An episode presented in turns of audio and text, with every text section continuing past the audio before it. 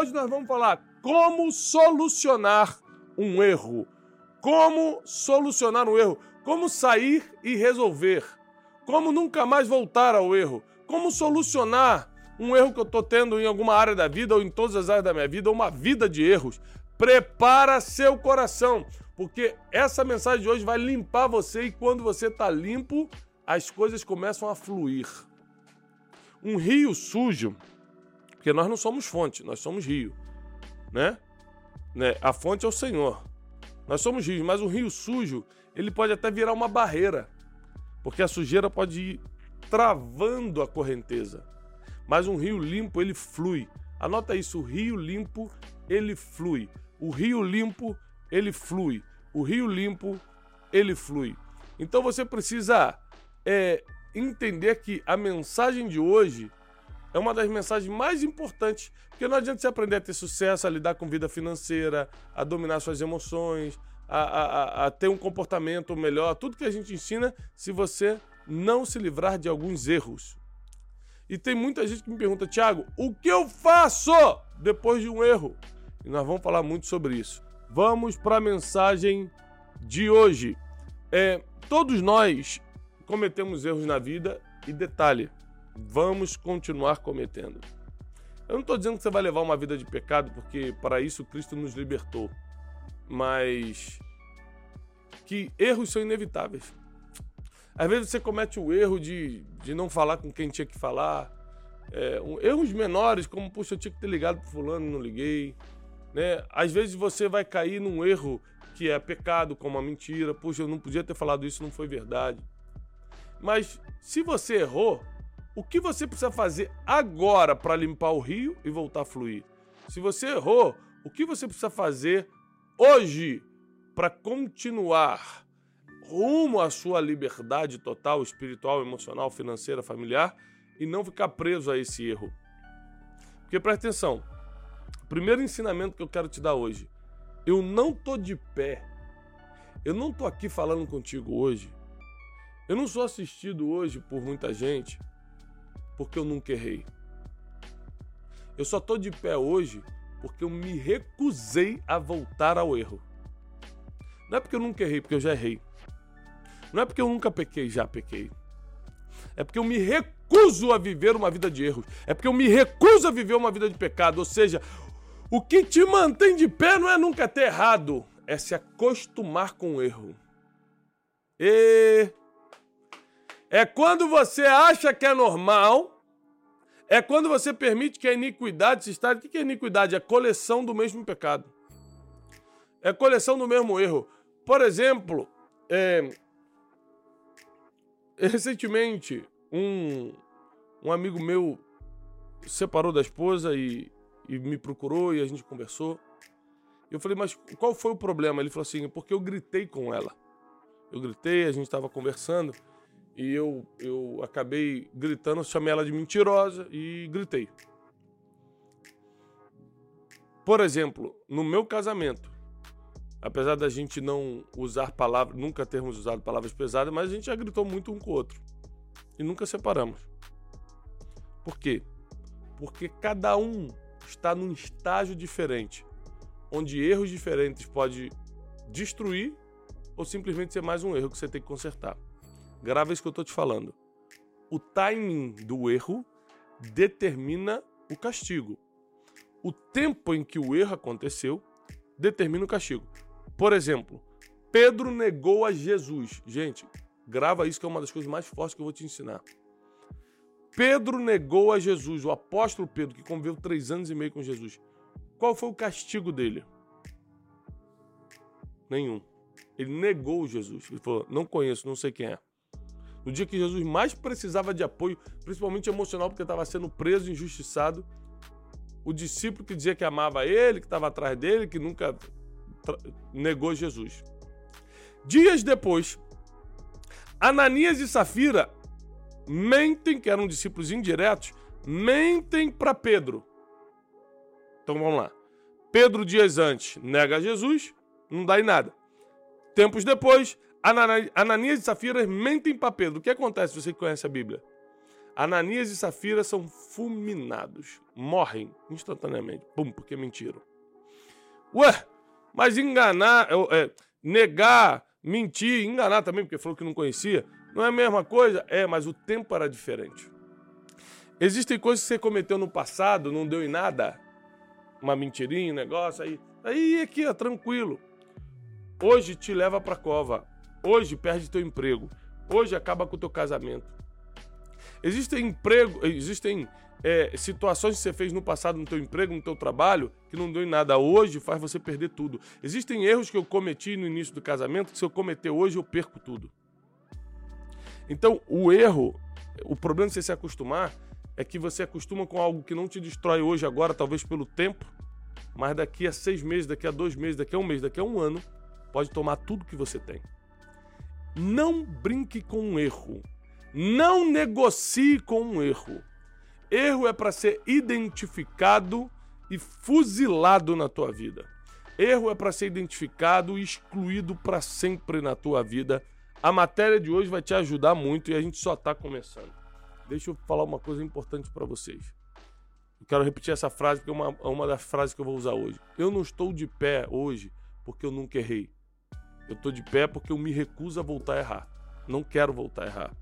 O homem é, vai fazer de tudo para te derrubar. O ser humano, quem está à sua volta, faz de tudo para te derrubar. Às vezes eu fico vendo, por exemplo, a questão política, né? Não tem esse negócio, ah, que é de direita, que é de esquerda, não tem jeito. Qualquer um que, que se levanta, tem gente querendo derrubar. Não, mas é muito bonzinho, vai ter gente querendo derrubar. Não, mas ele é mau, também vai ter gente querendo derrubar. O homem sempre vai querer te derrubar, mas lembre-se que Deus é especialista em levantar.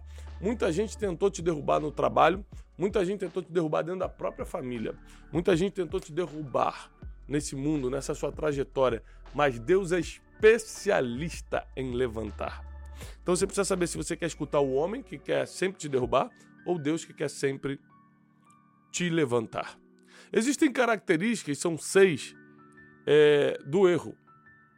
Se você puder começar a notar, porque hoje tem muita matéria pra gente, primeira característica do erro é que ele te afasta de Deus.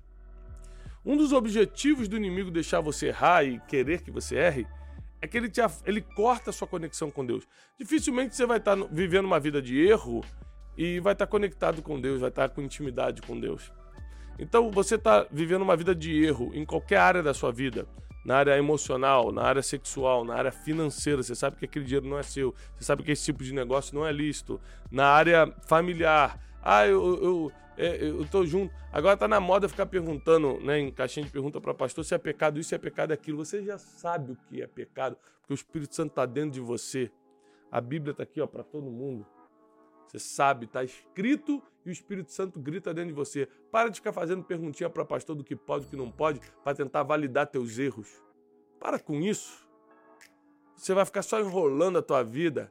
Quer progredir? Toma logo essa decisão de largar o que tem que largar e de fortificar o que precisa ser fortificado na tua vida. Primeira coisa, primeira característica do erro, ele te afasta de Deus. Eu nunca consegui errar e, e ter um momento de adoração e intimidade com Deus no mesmo dia. Porque você fica envergonhado. A não ser que foi o dia do arrependimento, né? É, já até aconteceu no dia do arrependimento. Meu Deus, eu não devia ter feito isso e você se arrepende. Mas geralmente, quando você está no erro, você se afasta de Deus. Né? Segunda característica do erro, ele danifica a sua imagem. Todo erro vai trazer prejuízo para a sua imagem. E nós vivemos hoje na década da imagem. Nós vivemos na década hoje que as pessoas têm disposição, coragem, ousadia para comprar seguidor, para ficar melhor na internet. Ou seja, comete um erro, que você está enganando as pessoas, que você não tem aquele número de seguidores, mas você comete esse erro, você comete esse pecado porque é uma mentira, para manter uma imagem. E o que, que adianta você comprar seguidor e tantas outras coisas que às vezes você faz em prol da sua imagem se você comete erros que danificam tudo isso? O erro danifica a sua imagem. Ele te afasta de Deus e ele danifica a sua imagem. Terceira característica de um erro. Olha só, hoje essa mensagem, por mais que seja meio incômodo para você, ela vai te libertar. Então eu quero te dar uma dica. Bota toda a atenção. Pega papel e caneta. Você que está no Instagram, compartilha com o máximo de pessoas, porque essa mensagem vai libertar muita gente. A palavra que Deus me deu hoje de manhã é, é a mensagem de hoje vai libertar muita gente. E eu acredito nisso. Então, o erro te afasta de Deus, o erro danifica a sua imagem. Então não adianta você ficar lutando pela sua imagem se você ainda está disposto a negociar com o erro. Terceiro, o erro rouba a sua paz. Não existe nada mais caro, nada mais inegociável do que a paz. E quando você erra, você está negociando a sua paz. Porque o erro ele rouba a tua paz. Quando você está vivendo uma vida de erro, você não tem paz com Deus e você não tem paz com as pessoas, você não tem paz com você. E a paz, ela é a coisa mais cara do mundo. Então não negocie a sua paz. Então o erro te afasta de Deus, o erro danifica a sua imagem. O erro rouba a tua paz. Quarta coisa, o erro traz vergonha para você. O erro te envergonha. Vergonha é um sentimento que ninguém quer passar. É terrível. Ninguém quer passar vergonha. As pessoas fogem da vergonha. Mas quando você erra, você está chamando a vergonha para sua vida, para o seu negócio, para o seu casamento, para os seus relacionamentos, é, para o seu emprego, para suas amizades. Você está convidando a vergonha. Então, você precisa cada vez mais identificar e lutar contra erros por causa disso, disso tudo que eu estou falando. Te afasta de Deus, danifica a sua imagem, rouba a tua paz, te envergonha. E outra coisa, o erro, ele tem a capacidade de confundir o teu futuro.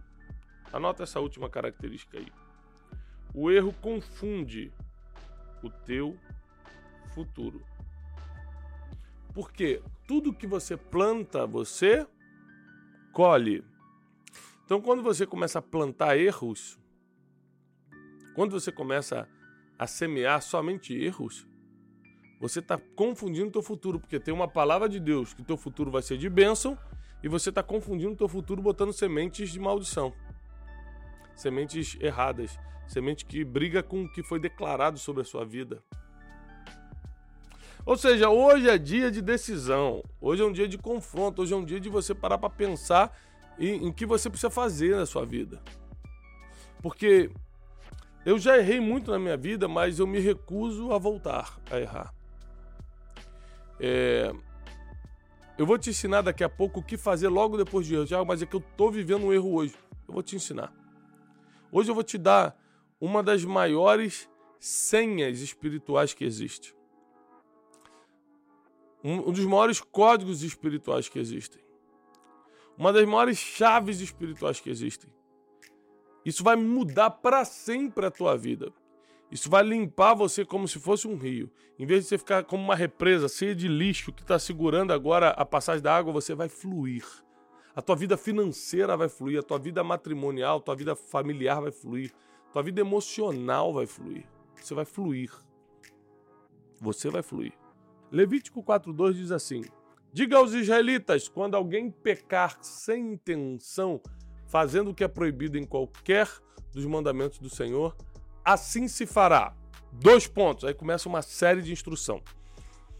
É, Levítico é um livro muito complexo, porque é um livro de regras para os israelitas. Mas é, é, é impressionante como a, a, revelação desse versículo diz assim: ó, diga ao povo de Israel que se alguém pecar sem intenção, porque você comete erros sem querer às vezes. Nem sempre você planejou um, pecado, planejou um erro. Às vezes foi sem querer. É, foi um acidente. Então, quando for sem pecar, sem intenção, e você errou sem intenção, fazendo o que era proibido no mandamento do Senhor, assim se fará dois pontos. Aí começa uma série de regras de purificação. E hoje, eu quero pegar esse versículo e adaptar ao mundo de hoje no sentido de: olha o que você tem que fazer quando você errar. Eu errei, Tiago. O que eu faço? Eu errei, Tiago. Para onde eu vou? O que fazer depois de um erro? Anote esses três conselhos. essas três chaves que vão mudar a sua vida. O que fazer depois de um erro? Eu errei. Eu não tive a intenção, Tiago, mas eu errei. Eu, eu preciso sair agora desse erro. Três coisas. Primeira coisa, reconhecer e pedir perdão imediato para quem você errou. Você errou com Deus ou você errou com uma pessoa? Ou você errou com os dois? Você vai ter que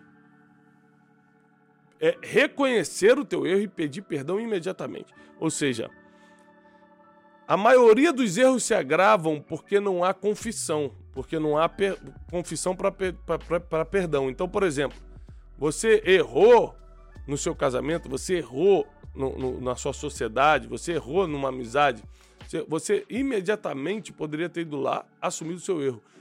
As pessoas têm muita dificuldade de assumir o erro. Elas querem, elas querem errar ou erram sem querer, mas na hora de assumir o erro elas não querem. E não tem jeito, gente.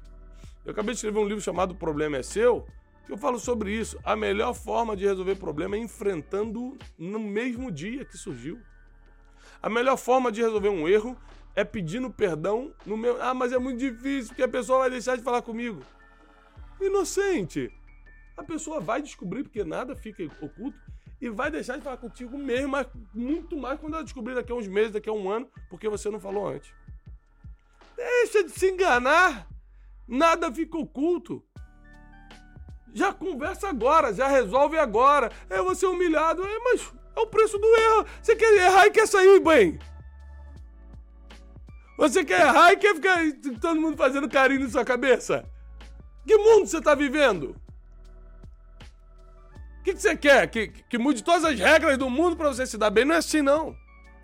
É lógico que vai sofrer, é lógico que vai passar uma vergonhazinha. Não tem jeito. É muito difícil. Vai, talvez você perca a pessoa, talvez por um tempo. E ela veja que você foi um, um homem, uma mulher de caráter para assumir o erro e resolver. Talvez a pessoa nunca mais volte, não sei, mas é o preço. Pelo menos com Deus você fica bem. Mas na maioria das vezes, nas estatísticas, aí eu posso te falar, as estatísticas apontam que quem reconhece e pede perdão imediatamente recupera. O que iria ser perdido é recuperado. Quem reconhece e pede perdão imediatamente recupera a amizade, recupera o casamento, recupera as finanças, recupera a vida espiritual, recupera as emoções, recupera. É estatística. Segundo ponto, depois de pedir perdão imediatamente para quem você errou, humilhe-se diante de Deus. Quem se humilha diante de Deus não precisa se humilhar diante dos homens. Quem se humilha diante de Deus não precisa se humilhar diante dos homens. Porque o, o grande, a grande chave A chave mestra eu vou te dar daqui a pouco. Vou até anotar aqui já.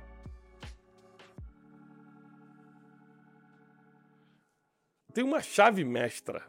Uma chave mestra na aula de hoje que eu vou te dar daqui a pouco. Mas olha só, humilhar-se diante de Deus é abrir mão, você está abrindo mão de se humilhar diante dos homens. Porque Deus é misericordioso e tardio em irar-se, os homens não. Então, quem não se humilha diante de Deus acaba sendo humilhado pelos homens. Cometeu um erro, peça perdão imediatamente. Segundo, humilhe-se diante de Deus. Lembre-se que só os humilhados serão exaltados. Terceiro ponto, tá fazendo sentido para você? Terceiro ponto. Depois de um erro, além de pedir perdão imediatamente para quem errou, além de se humilhar diante de Deus, trabalhe duas, três vezes mais do que você trabalhava. Trabalhe duas, três vezes mais do que você trabalhava. Por quê, Thiago? Porque quanto mais você trabalhar, mais rápido as pessoas vão se esquecer do erro. Deus te perdoou no dia que você pediu perdão, as pessoas continuam lembrando. Cara, isso é muito forte. Deus te perdoa no dia que você pediu perdão e joga no mar do esquecimento. Mas as pessoas, os seres humanos, continuam lembrando. Então, quando você trabalha duas, três vezes mais, não é por causa de Deus, porque Deus já te perdoou, é por causa das pessoas. Então, quando as pessoas estiverem trabalhando muito mais, elas entendem que você está pagando por aquele. Rapaz, é impressionante o ser humano, hein? O ser humano é o seguinte: se ele te viu errar, ele quer te ver pagar por aquilo. Assim trabalha o cérebro humano. Não é porque a pessoa é má, não, é porque o ser humano é assim. Errou, você tem que pagar por aquilo. Então, se você não trabalhar duas, três vezes mais, o ser humano não vai conseguir registrar que você realmente está arrependido. Que realmente você tomou um outro rumo. Então, comece a trabalhar muitas vezes mais depois de um erro. Ou seja, se você escrevia uma página por dia, escreve duas. Se você fazia uma live, faz três. Se você distribuía mil quilos de alimentos, distribui quatro mil quilos de alimentos. Ou seja, faz mais do que. faz muito mais agora. Porque as pessoas, com o tempo, vão esquecendo do erro por causa da força do seu trabalho. Então, as três coisas aqui: peça perdão, reconheça que errou e peça perdão imediatamente. Não adianta dar explicação. É, segundo, humilhe-se diante somente de Deus. Quem se humilha diante de Deus não precisa se humilhar diante dos homens. E terceiro, trabalhe duas, três vezes mais do que você está acostumado, porque Deus perdoa, mas as pessoas não esquecem. É... Três coisas que o inimigo coloca no seu coração. Anota isso, por favor. Três coisas que o inimigo coloca no seu coração após você errar. Você errou, o inimigo começa a trabalhar na sua mente com três coisas, três pensamentos. Tá todo mundo anotando? Porque hoje tem muito conteúdo. Três coisas que o inimigo coloca no seu coração imediatamente após você errar. Primeiro, ele coloca vontade de desistir de tudo. Você errou, você já à vontade, é, cara, vou acabar com esse casamento mesmo, é, vou acabar com o meu ministério, é, vou acabar com a minha vida, é, eu não sirvo para nada. Dá vontade de desistir de tudo. Depois de um erro, o inimigo coloca a dúvida do teu chamado. Então, primeiro, vontade de desistir. Segundo, Dúvida do teu chamado. Assim, ah, não nasci para servir a Deus mesmo, não. Eu não nasci para fazer isso, não. Não é possível. E tal. Então ele coloca vontade de desistir e dúvida do teu chamado. A terceira coisa que o inimigo coloca no teu coração imediatamente após um erro é a potencialização do fato. Parece que foi muito maior do que realmente aconteceu. Você começa a olhar para pessoas assim, estão rindo, você fala, aquela pessoa deve estar tá rindo de mim. Você acha que todo mundo está sabendo do teu erro. Você acha que todo mundo está zombando de você. Você acha que aquilo acabou a sua vida para sempre. Então, o inimigo ele trabalha com três pontos depois de um, que você comete um erro. Ele te coloca a vontade de desistir, ele, ele coloca a dúvida do teu chamado e ele tenta potencializar esse fato na tua mente para te deixar com mais medo, para te aprisionar no temor. Então, essas três coisas hoje você precisa vencer. E se hoje você está com vontade de desistir, você está com dúvida do chamado, se você está potencializando, está é, aumentando os fatos, se hoje você vai botar, escreve aí eu, porque nós vamos estar orando por você. Se hoje você está falando, eu estou com vontade de desistir mesmo, eu estou com dúvida do meu chamado mesmo, eu estou potencializando, estou achando que é o fim mesmo, eu estou potencializando muito mais o fato, porque eu errei um ano, dois anos atrás, três meses, ontem, não importa. Se o, se o inimigo está colocando na sua mente, a gente tem um inimigo, tá? Se você que está me escutando e não é religioso, e nem precisa ser, mas deixa eu te explicar uma coisa.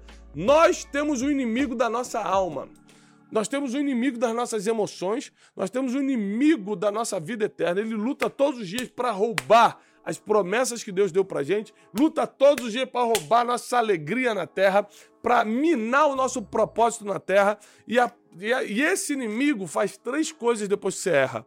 Ele te acusa, né? Lógico, ele é um acusador, então ele coloca a vontade de desistir, ele coloca a dúvida do teu chamado e ele potencializa muito mais o fato para você ficar com mais medo, para você ficar preso naqueles pensamentos negativos.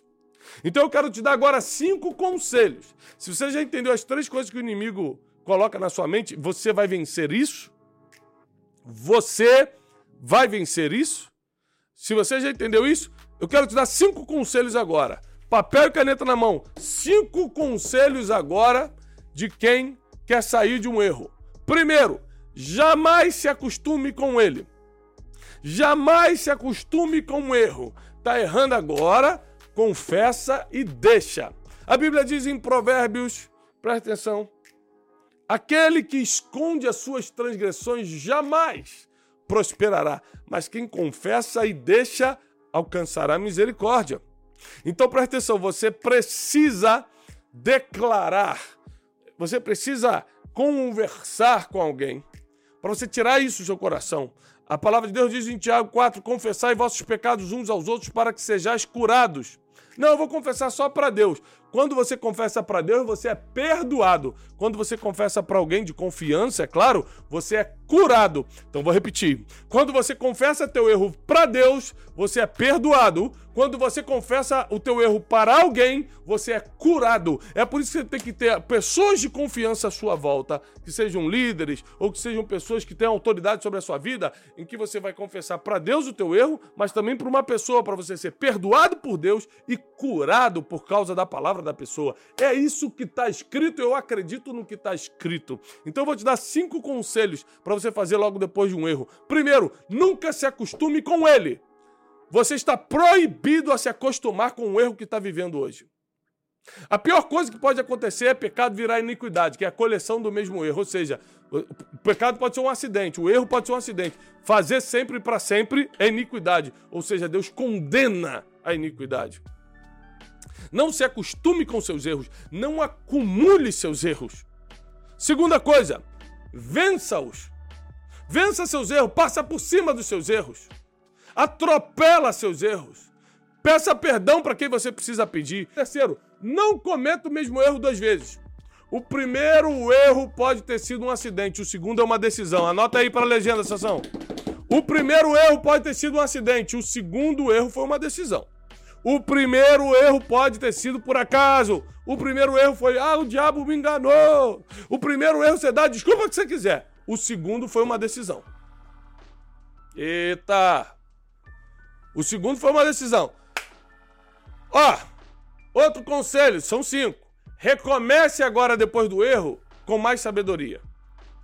O que, que a sabedoria traz para você? Onde eu errei, por que eu errei, com quem eu errei, quando eu errei onde eu errei, por que eu errei, no que eu errei, quando eu errei, com quem eu errei. Aí a sabedoria te fala: se foi aqui, não vai mais. Se foi com quem? Com aquela pessoa, não vê mais.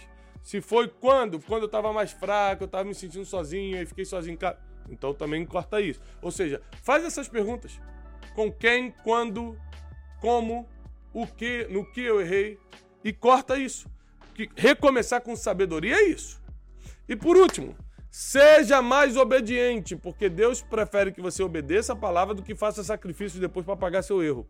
A Bíblia diz obedecer é melhor do que sacrificar. O que isso quer dizer? Que tem gente que erra, fala, não, mas depois eu faço um jejum forte, depois eu vou na campanha de oração, depois eu vejo com Deus. A Bíblia diz é melhor obedecer do que sacrificar. É melhor você não fazer, é você obedecer a Deus, do que depois sacrificar. O erro não é de Deus. É outra frase que eu quero que coloque na legenda. O erro não é de Deus, mas o se levantar de um erro é de Deus. O erro não é de Deus, mas o sair de um erro, o se levantar de um erro é de Deus. Deus é eterno, o erro é passageiro. O erro é eterno, Deus é, Deus é eterno, o erro é passageiro. Então quem vai vencer? Deus que é eterno ou o erro que é passageiro? Deus. Na sua vida a vitória já é certa, já é declarada. Se você confia em Deus de todo o teu coração, a sua vitória já aconteceu, é questão de tempo. É questão de tempo. A sua vitória é certa. A sua vitória é certa. A sua vitória é certa. É, é, a, a sua vitória é certa. Todos nós vamos errar. É inevitável que o homem erre. O único que nunca vai errar é Deus. Então você que está decepcionado com pessoas, você que está decepcionado com o chefe, com o patrão, com o pastor, com o líder, com não sei quem, com o político, com o governo, que pena que você não entendeu que seres humanos erram. Se você nunca quer se decepcionar, coloque toda a tua esperança somente em Deus. Se você nunca quer se decepcionar, coloque toda a tua confiança somente no Senhor. Porque se você está esperando alguma coisa de homens, seja pastor, líder, governo, presidente, ou seja o que for, você sempre vai se decepcionar. Porque são homens. Eu não estou aqui falando nem mal nem bem, só estou dizendo que ser humano erra. Eu sempre vou errar, seres humanos sempre vão errar. Por isso, toda a nossa esperança e confiança tem que estar no Senhor. Essa é a palavra que eu te dou hoje. Coloque toda sua confiança no Senhor. Coloque toda a sua esperança no Senhor, que nunca vai errar. E aquele que, quando te ver errar, vai ter prazer de pegar pela mão e te levantar. Deus não tem prazer em te ver caído. Eu sou pai de quatro filhos. Quando um filho meu cai brincando no parquinho, eu não tenho prazer nenhum em ver ele cair. Ah, mas também me desobedeceu? Não. O amor é mais forte do que a zombaria. Eu vou lá e abraço e falo, meu filho, começa a limpar o joelhinho dele mesmo que ele te, estava me desobedecendo. Para mim é muito mais forte o amor de pegar no colo e, e consolar do que falar, é, viu, caiu porque Deus não tem prazer em te ver caindo. Deus quer te pegar e te levantar.